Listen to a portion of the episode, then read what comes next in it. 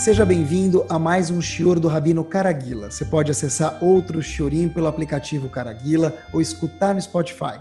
Assista ainda ao Shiorim em vídeo pelo site caraguila.com.br. A gente espera que você saia desse Shior mais elevado e mais consciente do que entrou.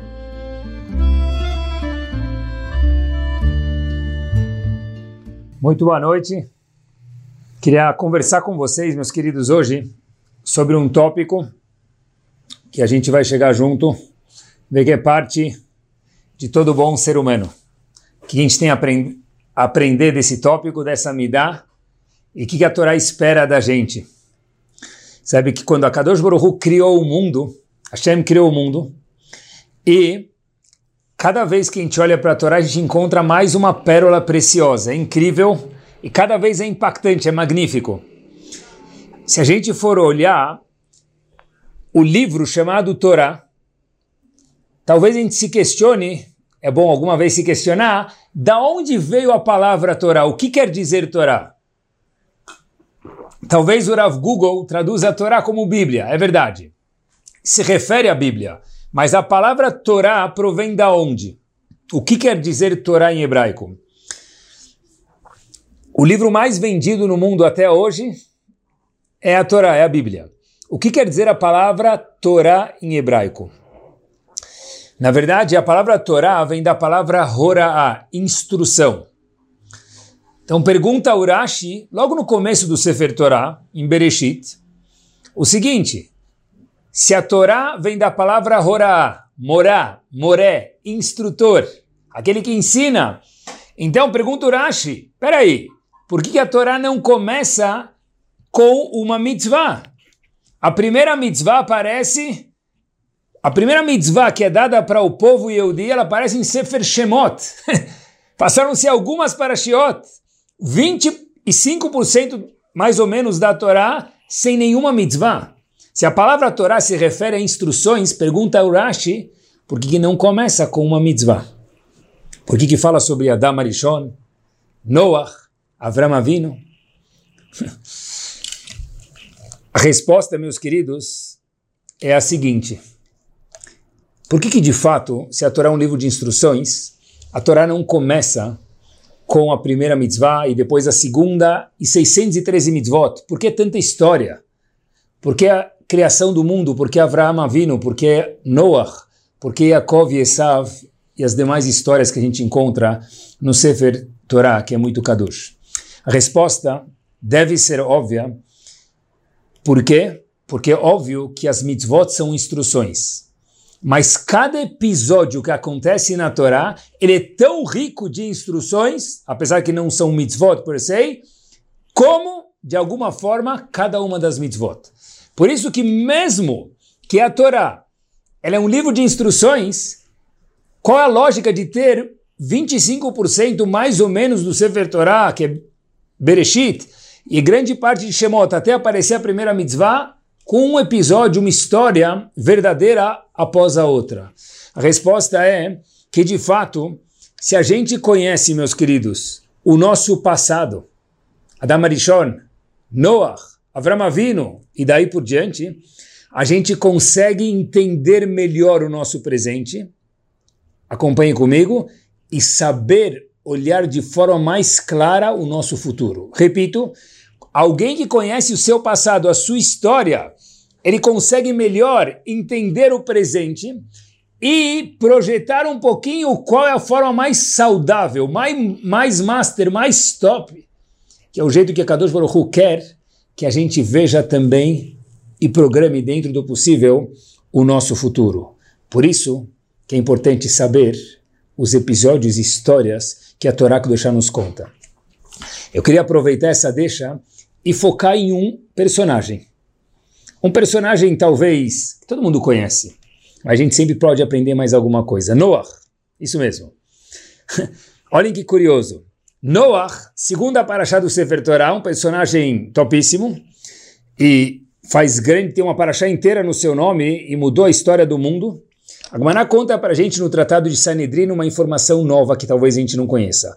Página 108a, Kufreta Mudalev. Algo extraordinário. Parashat Noach acontece mais ou menos no ano mil da criação, desde a criação do mundo. O mundo está pronto para ser destruído. Até agora, ok? No news. Hashem fala, olha, eu vou escolher uma pessoa, ela e a família dela, que vai sobrar do mundo inteiro.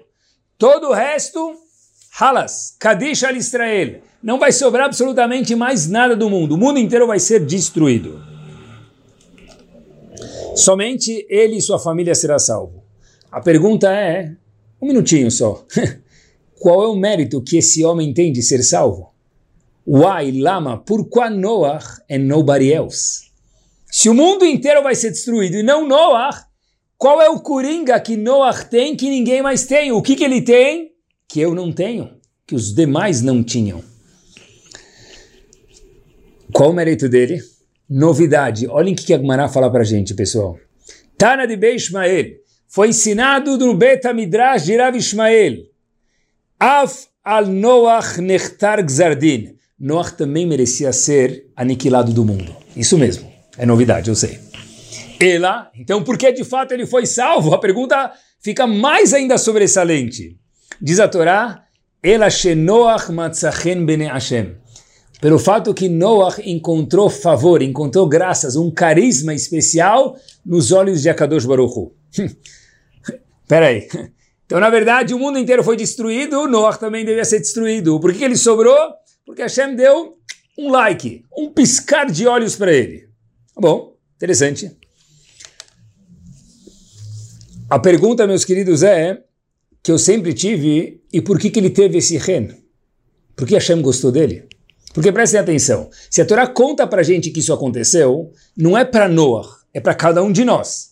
E se a Torá conta para gente que Noah foi salvo não pelos seus méritos, porque os méritos em si, apesar que eram muitos, não eram suficientes. O que fez Noah arredondar a nota dele, o conselho de classe dele para ele ser salvo, vamos chamar assim, para arredondar a média, para o mínimo para ser salvo, era que ele encontrou favor nos olhos de Akadosh Baruch Hu. Mais um minuto. O que, que ele fez para encontrar favor nos olhos de Hashem? Porque a Torá foi escrita não para Noah, para a gente. Então, o que, que eu aprendo daqui? E é incrível que a Torá não conta. É incrível que a Gemara não conta. Mas eu fiquei pensando comigo mesmo, tem que estar escrito em algum lugar. O Pasuk diz, último Pasuk de Sefer do, da Parashá de Bereshit, Venoach matzachen bene Hashem. Noach encontrou graças nos olhos de Hashem. Pasuk que muitos falam na Avdalá. Por que o Pasuk não conta? Eu falei para mim mesmo, é impossível que o Pasuk não conta. Porque senão está faltando o principal.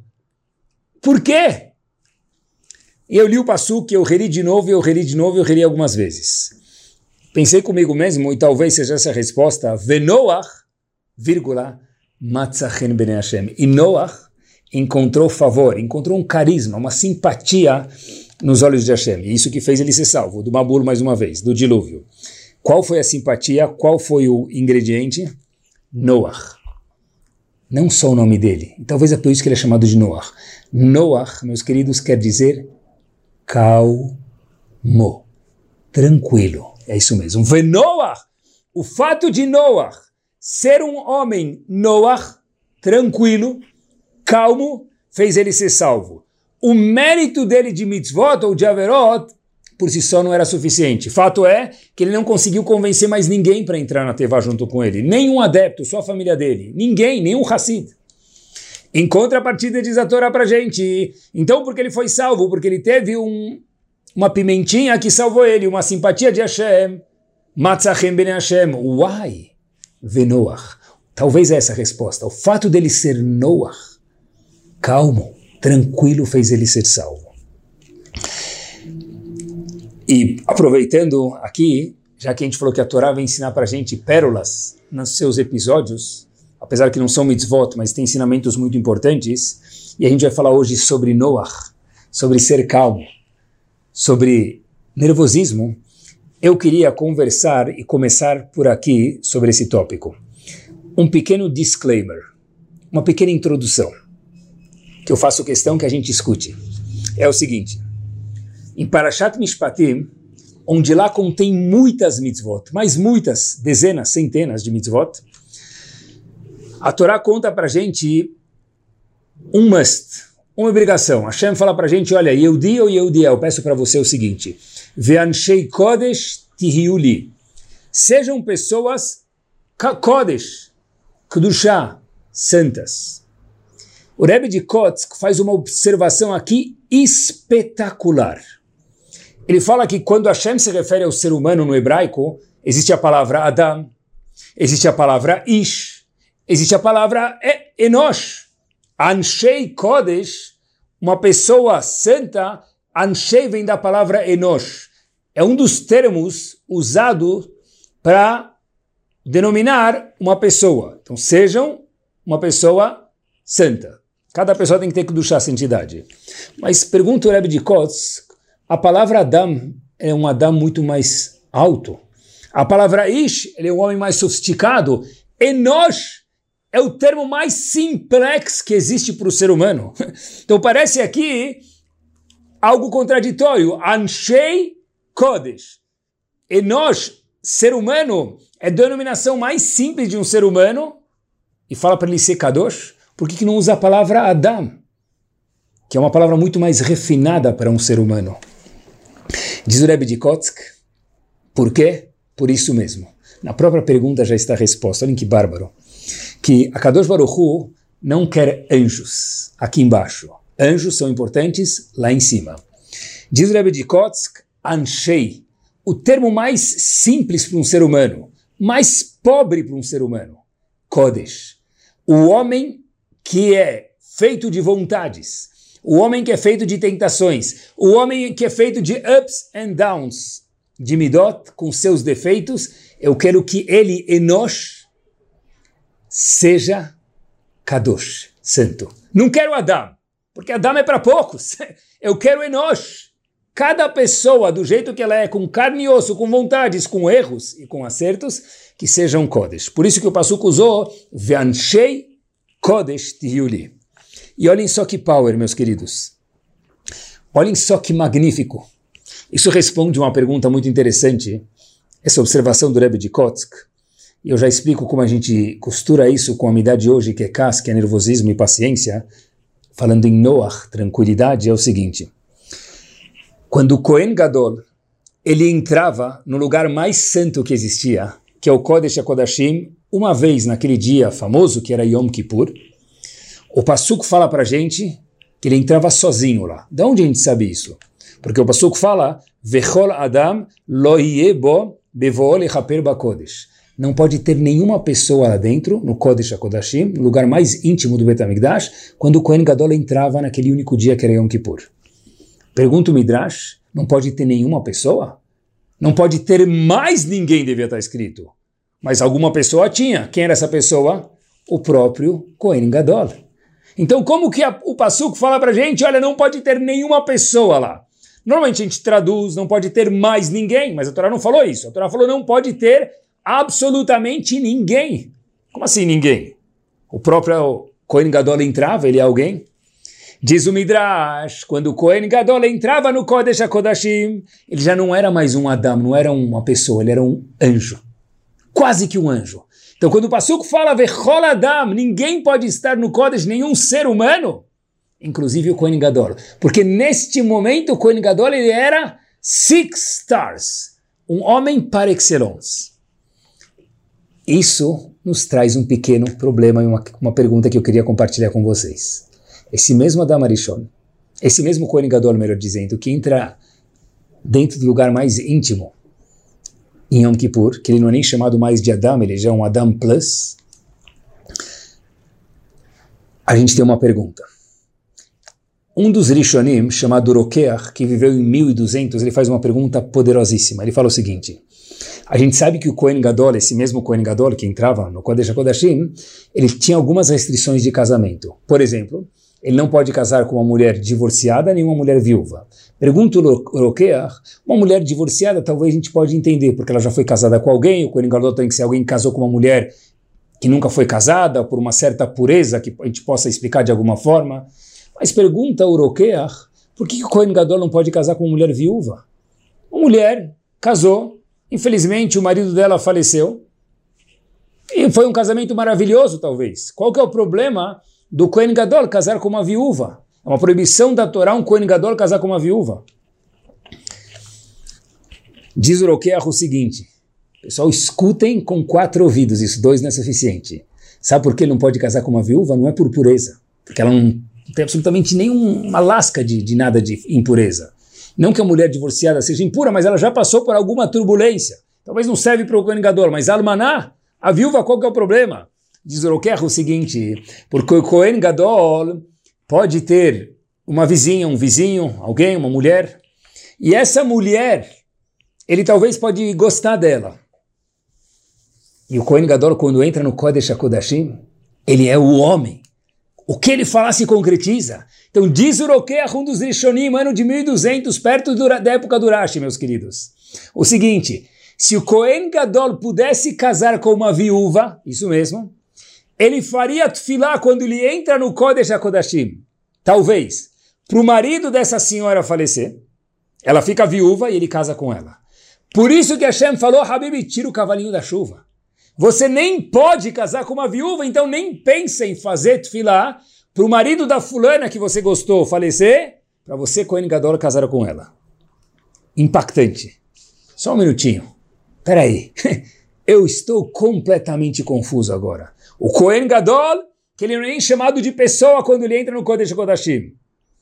Ele não pode casar com uma viúva porque ele vai rezar para o marido dela falecer, porque ele gostou daquela mulher loira, morena, alta ou baixa. É ele? Isso mesmo, diz Oroquer, é isso. Por quê? Porque diz Oroquer para a gente que apesar de ele ser um Kohen Gadol, estar turbinado dentro do Betamigdash, dentro do Kodesh HaKodashim, o dia mais santo do ano, ainda assim é um ser humano vestido de Kohen Gadol. E todo ser humano do mundo tem vontades. Todo ser humano do mundo tem altos e pode ter, e às vezes tem, baixos. Então olhem que impactante. Porque ele não casa com uma viúva para não acabar rezando para o marido dela falecer e acabar de uma forma subconsciente casando com ela. Então por isso a Torá proibiu um Kohen Gadol casar com uma almaná, uma viúva. Como a gente diz, é, errar é humano. Fiz questão de dar essa introdução, meus queridos, Anshei Kodesh Teori. Quando se fala de qualquer midot, midá, especialmente Kas, Hashem não quer anjos. A Kadosh Baruchu quer que a gente melhora. Porque se o Kohen Gadol tem, obviamente, no nível dele gigante, um certo resquício que pode escorregar. E Hashem falou, Anshei Kodesh Tiuli, como diz o Rebbe de Kotsk, Hashem não quer malachim aqui embaixo. Bezat Hashem, depois de 120 anos bem vividos, a gente vai chegar numa perfeição de malach, de anjo. Mas meanwhile, não somos anjos. Anshei Kodesh. Kadosh Baruch Hu falou para a gente, é, fica nervoso. Às vezes acontece, porque nós somos seres humanos. A pergunta é, como que dá para ir sair da classe econômica para business. Um upgrade na medida de cas e de nervosismo, mas não a perfeição, porque a perfeição não pertence ao ser humano. O que interessa para a gente é melhorar o improvement de cada uma das midot.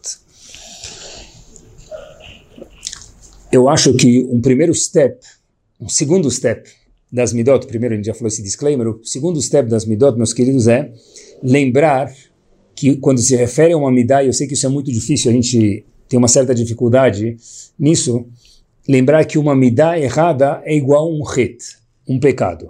Algo que a Kadosh Baruch Hu desaprova. Ah, mas eu errei? Levanta e conserta, ok. Mas inicialmente entender que uma midá mal trabalhada é igual a um ret, um pecado. O que quer dizer isso? Olha que interessante. Vamos imaginar, cada um de nós tem um nível dele de kashrut, alguns mais, outros menos, mas cada um tem um nível dele de kashrut, que segue. E cada um de nós, de repente, em algum momento, está com muita, muita fome. E tal alimento não é kasher. Mas eu estou com muita fome. Mas na nossa cabeça vem a seguinte mensagem: not negotiable. Não vou comer. Só tem camarão, sete barbas. Não, não dá. Porque eu não consigo comer camarão. Não está no meu nível de kashrut ou tal asgarra, ou qualquer coisa, cada um no seu nível. O exemplo está claro. Ah, mas estou com muita fome. Tá bom, mas não kasher eu não vou comer. Pessoal, tentem pensar junto comigo, eu estou compartilhando um sentimento meu que estou conversando comigo mesmo. Se Midot fizessem parte, se características pessoais, midot, comportamentos pessoais, fizessem parte da nossa lista de mitzvot e averot, nós seríamos outras pessoas. Óbvio que midot é difícil, óbvio que erra, anshei kodesh, ok. Mas, olhem que interessante, não é negociável. Não é um issue ficar bravo ou ficar orgulhoso e daí por diante e achar que não tem problema. Porque Midot, meus queridos, é um trabalho isso, 120 anos, cada vez a gente dá mais uma voltinha no parafuso, aperta ele mais e fica melhor. Midot é igual uma haverá. Infringir uma midá é uma haverá. E aí o que, que faz? Chuvai conserta. Ok. Mas entender que inicialmente é sim um big deal de alguma forma a pessoa pisar na bola em alguma das midot. Porque a Gumará fala isso pra gente. Em relação a cas, nervosismo, kol hakoes, kol minegeinom sholtim bo. A pessoa que está brava, ela está dentro do pior do lugar do mundo, o contrário do lamabá, o contrário do paraíso. A gente vê assim, não dá nem para ficar perto da pessoa, é desagradável, dá medo. É isso mesmo. Olhem que interessante, já que a gente está falando de kas, que é nervosismo, e nachat noach, tranquilidade, olhem como é importante trabalhar isso e nunca tem fim. Uma das grandes dinastias da Hassidut é chamada Bobov até hoje, no Borough Park, em Jerusalém, e daí por diante, Israel. O Rebbe de Bobov tinha um costume tem, de todos os Shabbatot, que ele voltava para casa de manhã, depois da reza de Musaf, ele voltava e estudava um livro chamado Zera Kodesh. Um livro, livro escrito pelo Reb Rav Naftali de Ropchitz. Assim costumava estudar semanalmente o Rebbe de Bobov.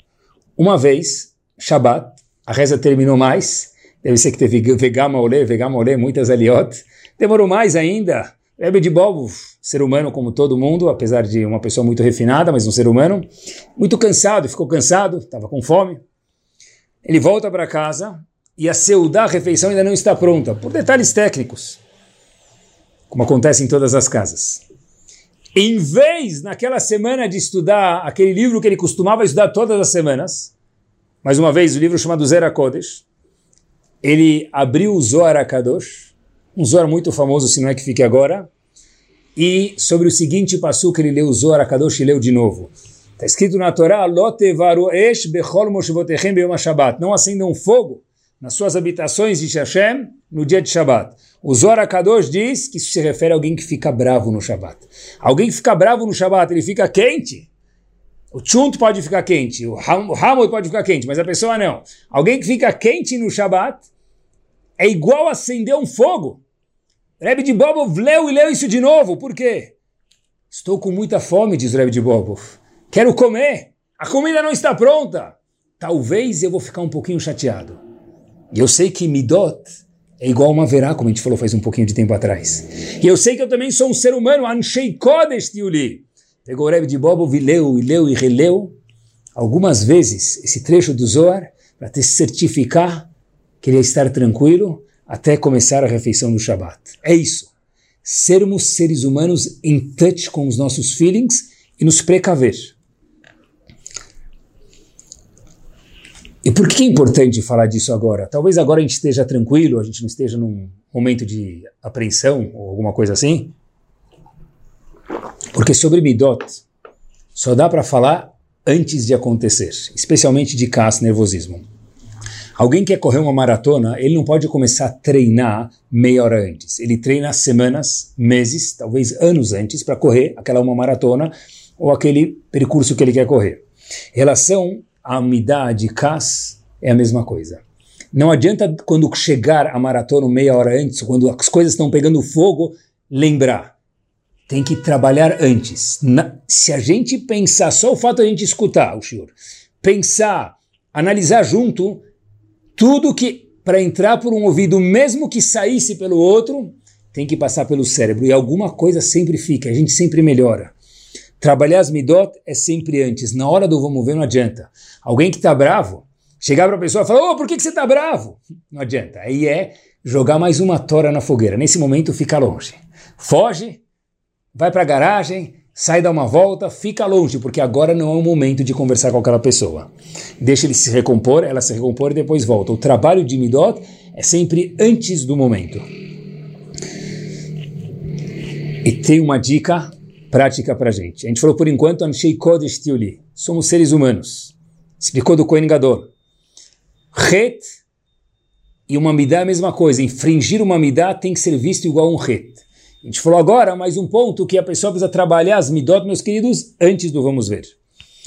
Sabe que tem um Rav em Israel, em algum momento da nossa história, que ficou muito famoso por ser um grande mekubal, cabalístico, e salvador de Shalom Bait. História verídica. Muitos casais que estavam lá, em apuros, resolviam os apuros através de ir nesse Rav. Ele dava uma água santa para os casais, chamado Maim Kdoshim, assim ele chamava, e trazia o Shalom Bait do casal, tranquilidade de volta. Uma das pessoas conhecia esse Rav Mekubal, entre aspas, muito bem, porque estudou com ele no Yeshiva. Escutou falar disso e lembra que na Yeshiva, esse, esse jovem que virou um Rav Mekubal não era dos melhores, não era dos mais estudiosos. Falou, olha, que interessante que ele mudou tão rápido, o que aconteceu? Então, falou, eu era a Havruta dele, estudei com ele no Yeshiva, vou ligar para ele. Falou, Habibi, o que aconteceu? Me conta, eu escutei do seu, da sua água milagrosa que, que você fez? Onde você estudou nesse interim, desde que eu não tive mais? Aí ele falou, olha, na verdade eu não estudei mais muita coisa, mas deixa comigo. Ele falou, não, eu quero saber qual que é seu segredo, eu estudei com você, eu te conheço, eu queria aprender. Falou, olha, eu não posso contar meu segredo para você, senão vou perder meu, meu business aqui. Aí ele falou, me conta, eu quero saber. Eu sei quem você é, eu quero saber. Então esse Rav Mekubal, que dava essa água especial para os casais, falou para esse Havruta dele, que estou com ele na Shiva, anteriormente, o seguinte: eu vou te contar em uma condição, que você não conte para ninguém. Falou, tá bom. Ele só contou isso depois de muito tempo, por isso que eu estou contando para vocês. Ele falou, ok, deal, tá feito. Falou, olha, cada vez que vem alguém bravo aqui, algum casal bravo, eu falo para ele o seguinte, pego uma água, faço alguns psukim na água, mas na verdade não é nada. Falei, então como que funciona? Como você traz o Shalom Bait pra, de volta para o casal? E a pessoa lhe disse o seguinte, eu falo para eles o seguinte, olha, 90% das brigas entre casais, entre pessoas, é bobeira, é futilidade. Coisas cotidianas que acontecem. Eu falo para as pessoas o seguinte, coloca água na boca e gargareja ela por 90 segundos. Você vai ver que depois vai vir o Shalom. Mas perguntou ex-Havruta dele para esse Rav Mekubal, entre aspas, o que, que você fez? Como que funciona isso? Ele falou, olha, é simples. Depois de 90 segundos gargarejando, ele ou ela não tem mais nem o que falar, já está resolvido, já viu que é bobeira, já viu que é futilidade na maioria das vezes. Então, na verdade, a minha água não tem nada em especial. Mas a dica, meus queridos, que fica para gente, ela é sim preciosa. 90% das vezes que a gente fica chateado é por futilidades. Que se a gente esperasse, mordesse a língua, colocasse uma água, fizesse um gargarejo, por 90 segundos, aquilo dissolvia. Dissolvia! Ou porque outra pessoa vai fugir, ou porque a gente vai se acalmar, mas vai dissolver. O problema é quando a gente está quente e liga o fósforo, aí o incêndio começa. Que é o contrário de Noah. Noah foi salvo por ser calmo, por não entrar no meio da tempestade das pessoas, se afastar e manter a calma naquele momento tão difícil pré-mabur, pré-dilúvio. Mas eu fiquei pensando, tá bom, essa água ajuda para 90% das vezes, e é importante esse conceito. 60 segundos, 90 segundos de silêncio. Pensa antes. No long run, funciona muito bem. Na hora é difícil, mas funciona muito bem. E os outros 10%, pessoal, que são coisas que incomodam a gente de verdade. Olha, precisa resolver sim. Mas a gente está falando hoje sobre ficar calmo e nervoso, não sobre resolver. Ficar bravo nunca resolve. Porque olha que interessante. Eu acho que os outros 10%, através de a gente abrir o leque, ter uma visão mais macro e me permitam não tapada, faz com que a gente fique mais calmo. Explico. Se a gente olhar de uma forma muito macro, muito vasta, sem julgar ninguém, não vale a pena a pessoa ficar nervosa na vida por nada. Porque olhando numa vida toda em 120 anos, aquele detalhe, outro detalhe, aquele outro detalhe me deixa chateado. E chateado pode ficar, porque nós somos seres humanos. Igual pode ficar feliz, pode ficar chateado. Mas ficar bravo, nada vale a nossa raiva. Nada, não vale. Porque olha no macro, olha em 120 anos. Ah, aquele cara foi desonesto comigo, é chato demais. Se puder reaver o dinheiro, claro que sim. Faça o seu esforço dentro do normal. Mas ficar bravo, que é o subject de hoje à noite, no macro, nada merece a atenção da nossa raiva, meus queridos. É isso mesmo. Olha, pode ser o exemplo que a pessoa fica ligando para a operadora de telefone e pedem um milhão de dados, depois que a pessoa apertou um, apertou cinco, apertou nove, apertou zero, aí volta para a ligação central, aí se aperta de novo, aí chega na operadora, sua ligação será atendida em poucos instantes. Você fica lá cinco, seis, sete, oito minutos, atende. Uh, Hazako Baruch, depois de muito teirim, atende. Nome, CPF, cor de comida preciosa, o que você mais gosta de comer no Shabat, onde você corta o cabelo, um milhão de perguntas fazem. Aí depois, sim senhor, sim senhora, o que, que você quer? Fala, como assim que eu quero? Já apertei todos os botões falando que eu quero. Mas qual que é a sua questão? Não, minha conta veio o dobro, ou cancelaram o meu serviço, alguma coisa. Ah, desculpa, nós, nós estamos sem sistema. Habibi, por que, que não falou antes? Quando atendeu, podia falar Sheri, Monami. Estamos sem sistemas, Masalame. Não pede 80 mil informações. Não vale o nosso nervosismo. Leve isso como uma piada. Manda o amigo ligar também, se diverte, mas não vale o nervosismo. Na hora é chato. Se a gente olha o fato aqui, agora é muito chato. Cas requer, não ter cas, melhor dizendo, não ficar bravo, requer olhar o macro, olhar de uma forma panorâmica. A pessoa chegou naquela viagem de avião, né? aí existe avião ainda, hein? chegou na viagem de avião, ele entra, começa a voar, sobe lá uma, duas, a viagem é 10, 12 horas, não tem comida kasher. Se tivesse, ia reclamar. Porque veio aquela mesma compota que já viu no avião passado, no ano passado, aquela mesma ervilha, aquele mesmo omelete. Então talvez é bom que não tenha. Mas hoje em dia até é uma oportunidade que não tem, que aí dá para processar a companhia, eles falam. Mas ainda assim, pessoal, tenta imaginar, a pessoa fica tão chateada. Não vale o nervosismo, daqui a um ano você nem vai lembrar disso. Pensa no macro. Noah requer a pessoa sair do aqui agora e ser um eu maior. Um eu maior, nada de verdade na vida requer a pessoa ficar brava. A pessoa não pode se permitir ficar brava se ele olhar de uma forma mapa mundi, a vida dele 120 anos. Trânsito, essa é quente. Pessoa fica no trânsito, segundo carro, o primeiro carro abre o semáforo, o carro da frente não anda. Óbvio que ele estava no celular, ou ela estava no celular. Aí você buzina, ele ah, ah, ah, anda, quando ele anda, fecha o sinal, você fica para trás. Já aconteceu isso com todo mundo. Ele não merece a sua atenção de raiva. Acabou. Porque olha no macro, a semana que vem eu nem vou lembrar disso. Esses outros 10% que a gente está falando agora requerem que a gente olhe a situação de uma forma mais panorâmica. Isso mesmo. Tudo na vida é passageiro. Tudo. Menos o motorista e o cobrador. Acabou. Saber falar ma'alishi, relax, on the rocks, deixa rolar. Pessoal, olhem esse exemplo. Como que ele é verdadeiro. A pessoa chega no aeroporto e eu di tem um trauma, eu não sei porquê, de pagar overweight. Peso a mais na mala. A pessoa viajou.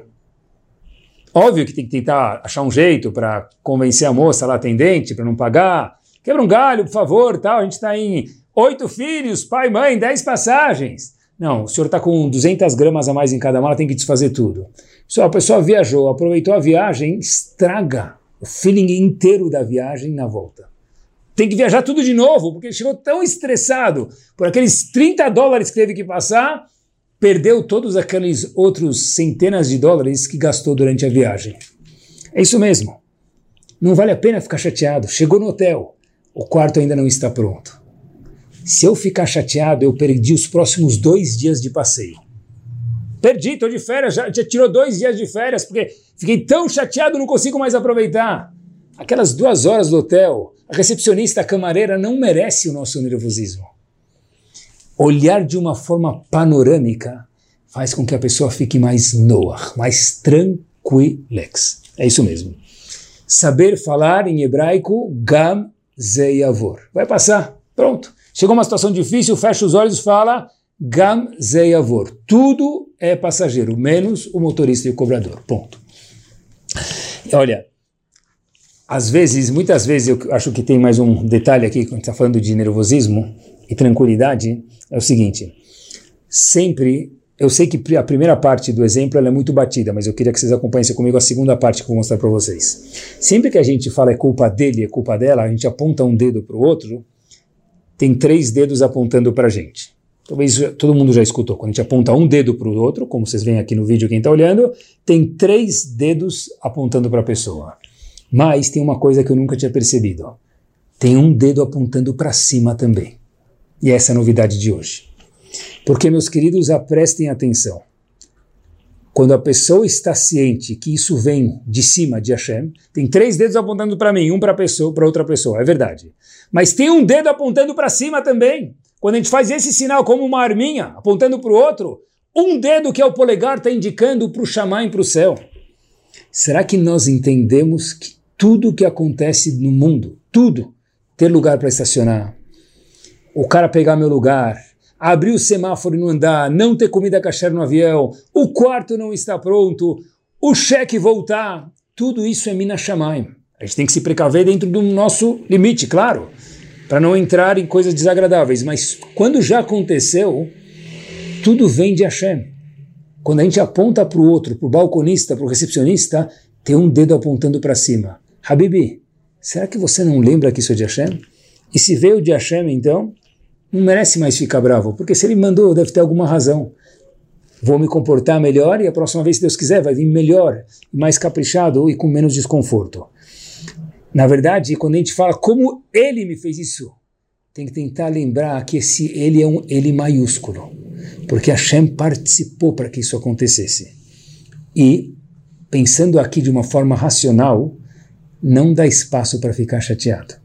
Então, um novo ingrediente que a gente falou, depois de pensar de uma forma panorâmica, é lembrar que tem Ashgahat Hashem. O mundo inteiro é coordenado por Hashem. Nada acontece sem que Hashem queira. Como ele fez isso comigo, lembrem que o ele, ele também é a pessoa, e o ele, Leavdil, é o ele maiúsculo referente a Hashem. É, muito fácil de falar. E na hora do vamos ver? Por isso que a gente já respondeu, a gente trabalha antes do vamos ver. Mas, meus queridos, o trabalho tem que ser feito antes do vamos ver. Mas olhem que interessante, que é algo peculiar à nossa geração, que eu acho que nenhuma geração teve esse desafio referente a nervosismo e calma na vida da pessoa. É o seguinte, olhem que interessante. A gente vive num, numa geração que nunca houve essa peculiaridade antes, com certeza, é que em milésimos de segundos a gente consegue mandar uma mensagem de um canto do globo para o outro. A gente pode ligar o ar-condicionado da nossa casa a 10 quilômetros de distância pelo celular. Ligar jacuzzi, desligar jacuzzi, olhar as câmeras, tudo de longe. Instantes, a gente opera atividades longínquas, financeiras, caseiras, quase tudo. educação dos filhos não funciona assim, mas quase tudo funciona assim. E a pergunta é: e quando isso não dá para acontecer? Tem coisas que, com apertar de botão de celular, não procedem.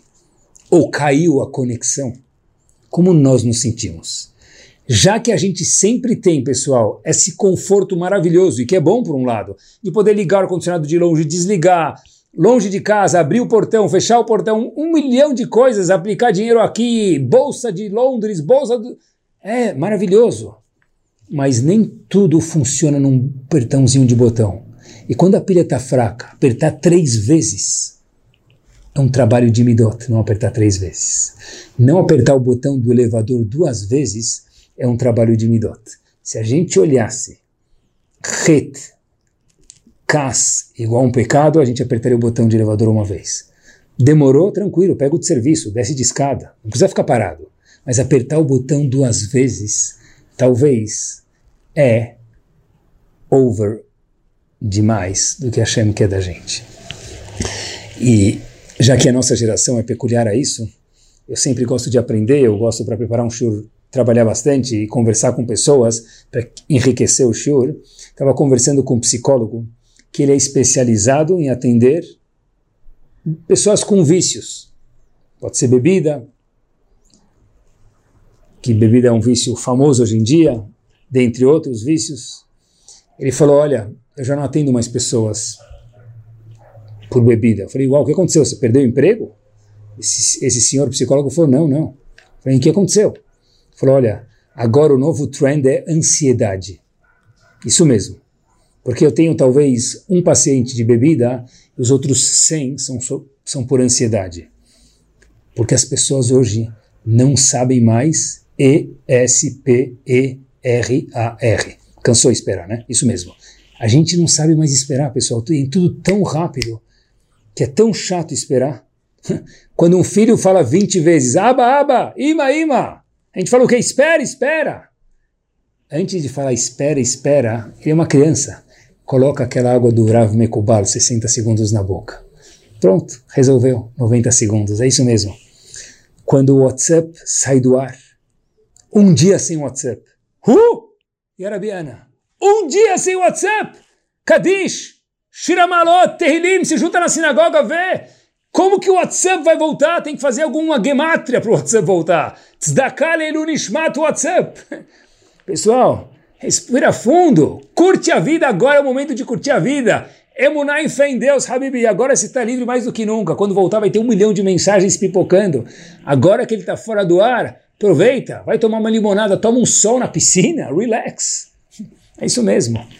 É isso mesmo. E falando em tomar um copo d'água, tomar um, uma limonada na piscina, esse é o ingrediente. Se a gente pegar um copo d'água uma vez por dia, qualquer suco, menos suco de uva, obviamente, e falar Sheakol Nihiyabidvaro, lembrar que tudo, Sheakol, everything, tudo, Nihiyabidvaro, só existe porque Hashem quer não tem mais espaço para ficar chateado. É isso mesmo. Hashem falou Anshei Kodesh. Errar é humano. Hashem não quer anjos aqui, a gente falou. A gente falou que olhar para as midot como um ret. Nós falamos que 90% dos problemas são futilidades. 90% coloca água na boca, 90 segundos gargareja como Rav Mekubal, entre aspas, ensinou a gente. Isso mesmo. Ter uma visão mais abrangente, a gente falou, que deixa a pessoa olhar no macro não vale a pena ficar chateado. E agora a gente está falando, meus queridos, que Sheakol Nihya Bidvaro. Isso mesmo. E sabem que, terminando, tem a ver com estar tranquilo também, estar bem fisicamente. Uhum, isso mesmo. Estar bem fisicamente. Às vezes, um pescando, longe do celular. Outro escutando uma música, outro fazendo ginástica, outro jogando ping-pong, talvez uma mulher cozinhando, cada pessoa é diferente. Não no celular, relaxando a cabeça de uma forma tranquila, conversando com alguém, tomando um sorvete, fazendo ginástica, estar bem fisicamente faz com que estejamos melhor e uma pessoa melhor tende a funcionar melhor, menos ansioso, mais tranquilo e menos nervoso. É isso mesmo. Porque uma pessoa que está com pavio curto, como a gente fala em português, a, bom, a bomba explode. Alguém que está feliz, está satisfeito, fez ginástica, toma música, jogou ping-pong, cada um tem um hobby diferente, cada um é diferente, ok. Ser saudável fisicamente nos faz também sermos mais tranquilos. Eu queria compartilhar com vocês uma pergunta agora. Se CAS é tão ruim e tem tantos tantas ferramentas que a gente mencionou hoje no Shur, para tentar Bezat Hashem com a ajuda sempre de Hashem combater ele, e tem que ser Noach Matzachem Ben Hashem, porque mesmo Noach foi salvo do dilúvio, não por mérito, mas porque ele era tranquilo, como a gente mencionou. Por que Hashem criou o Cas? Para quê? Já se perguntaram isso? para quê? Nervosismo. Todas as midot que Hashem criou tem o bom e o tem o ruim. O Cas também tem o seu propósito. E um deles, com certeza, é o seguinte: se alguém me chamou de alguma coisa e isso me deixou chateado, olhem que interessante, pessoal. Tem algo a aprender, querem ver? Se alguém chega para talvez qualquer um de nós e falar, ô seu carneiro, a gente vai rir, divertido. Talvez não é agradável, mas é divertido, não vai incomodar nenhum de nós. Agora, se alguém chega para a gente e fala talvez algum desses adjetivos, seu guloso, pão duro, esbanjador. talvez a gente fique chateado. Por que quando chamou a gente de carneiro foi divertido? Talvez não tão agradável, mas divertido. E quando chamou a gente de pão duro, guloso, gordo, magro, esbanjador, muito religioso, pouco religioso, por que isso incomodou a gente, meus queridos? Por quê? Quando incomoda, é porque a luz vermelha do painel acendeu, está ensinando para a gente que tem alguma coisa a ver conosco. Eu sei que eu não sou carneiro, então quando me chama de carneiro me incomoda. Mas alguma outra coisa que eu sei que eu preciso melhorar me incomoda. E pessoal, quando alguém chama a gente de alguma coisa, óbvio que incomoda e óbvio que a gente não pode fazer isso com os outros, mas se já fizeram com a gente, tem uma lição de casa, tem um homework a ser feito. Se me incomodou, é porque eu posso melhorar nessa midá, porque eu sei que tem a ver comigo. E qual o problema de melhorar? Anshei Kodesh, ter defeitos não tem problema. O problema é não levantar, não melhorar. Isso mesmo. Talvez Hashem criou o Kas, um dos benefícios dele é ensinar para a gente o que, que a gente pode melhorar na visão dos outros. Óbvio que a gente não pode fazer com as pessoas isso. Não pode incomodar os outros, mas uma vez que já fizemos, já fizeram com a gente, a gente passou por isso, dá sim para aprender que midot a gente pode melhorar. Se alguém me chamou de esbanjador e me incomodou, talvez tenha que cuidar mais do meu dinheiro. Se alguém me chamou de pão duro e me incomodou, talvez eu tenha que trabalhar mais a minha idade de tzedakah, de gastar e daí por diante, ou de ser gordo, ou de ser magro, ou qualquer um dos outros atributos que vem à nossa frente. É isso mesmo. O CAS faz com que a gente possa se conhecer melhor. Por quê? O que, que me deixa nervoso? Pessoal, prestem atenção. Se eu, pai, eu, mãe, eu, patrão, fico bravo porque sujou a toalha na mesa, que é chato, pode ser chato, mas bravo não. O que, que eu estou ensinando para os meus filhos? Que 100 reais da lavanderia, que nem custa tudo isso, de uma toalha, merece a minha raiva. E amanhã ele chega chateado porque ele perdeu 100 reais, chega todo bravo em casa. Por que, que você está bravo? Pela mesma razão que nós estávamos bravos na sexta-feira à noite no Shabat, quando sujou a toalha com vinho. Não quer que suja a toalha? Não tem problema. Não coloca a toalha. Ou coloca um plástico em cima. Mas sujar a toalha é normal. São nesses momentos que a gente pode ensinar para eles, não com discurso, não com o Dvar Torah, melhor do que o Dvar Torah, sobre o que, que vale a pena ficar chateado e sobre o que, que não vale a pena ficar chateado. É isso mesmo. E com essa história a gente termina para a gente ver quanto vale a calma, quanto vale a palavra de Kedushá, de santidade da boca de um Yehudi, que é uma pérola, a boca de qualquer Yehudi, qualquer Yehudiá. História impactante e também verdadeira. E com ela a gente termina Bezerra Hashem. Dias antes de Pesach a história se passa. E a gente sabe que qualquer casa antes de Pesach é yuhu. Tem que tirar Ramês, tem que colocar e já... Pesach começa tal dia, duas semanas antes já não pode mais comer pão, já não pode mais comer bolacha, já tem todo aquele esquema. E o pior é que depois de Pesach, tem que ainda ficar comendo matzah, porque sobrou, né? Mas dias antes de Pesach a história se passa, não depois. Casa completamente limpa e hametz free. Muitos lugares, a história se passa em Israel. Bolachas são encontradas no chão. Uh, Yarabiana. Bolacha no chão é crime. Já tinha limpado toda a casa. O pai diz para a criancinha pequenininha, Moishi, olha o que, que você fez. A Ima acabou de limpar o chão. A gente ficou dois dias limpando a casa. Tem bolacha esfarelada no chão, Moishi. Sabe quantas horas e dias a mamãe ficou limpando? Falou de uma forma bem dura. A mãe olha para o marido e fala: Olha, você falando assim com o nosso filho, Será que Hashem vai mandar mais filhos para a gente? Soltou essa frase. Termina Pesach, volta o Hametz, pizza, todo mundo feliz, trabalho, pai, mãe, criança para a escola, e essa senhora fica grávida. Depois de alguns meses, o bebê não resiste um empecilho na barriga e a mãe perde o bebê nessa gravidez. Já que moravam em Israel, quem tem Gdolim por perto, a melhor coisa do mundo é sempre se consultar com Gdolim ou com os nossos Rabanim, foram nada mais, nada menos para o grande Talmid Chacham, visão 2020 do que Hashem quer no mundo, Rav Chaim Kanievski. Rav Chaim Kanievski olha para eles e de imediato fala o seguinte, olha, se vocês se comprometerem a não usar uma língua tão brusca em casa, não tem nada a se preocupar.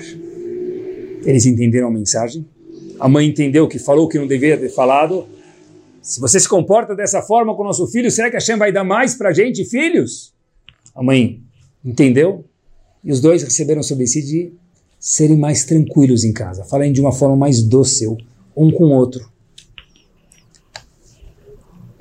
Rav Chaim olha para eles e fala, olha, agora que vocês entenderam, sejam delicados com vocês, com os outros, e usem as palavras de formas positivas.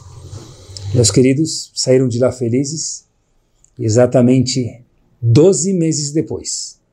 Eles voltam para Chaim Kanievski com um carro de gêmeos. Nasceram dois meninos. Óbvio que dá instrução do Rav Chaim Kanievski, mas a brachá veio da boca deles. Porque Noah ser calmo, motze chen bene Hashem. Encontra favor nos olhos das pessoas e, óbvio, de Akadosh Baruch Que a gente possa ser Noah, que a gente possa ser motze chen perto de Akadosh Baruch um piscar de olhos de Hashem e das pessoas que moram ao nosso redor. Semana magnífica a todos vocês.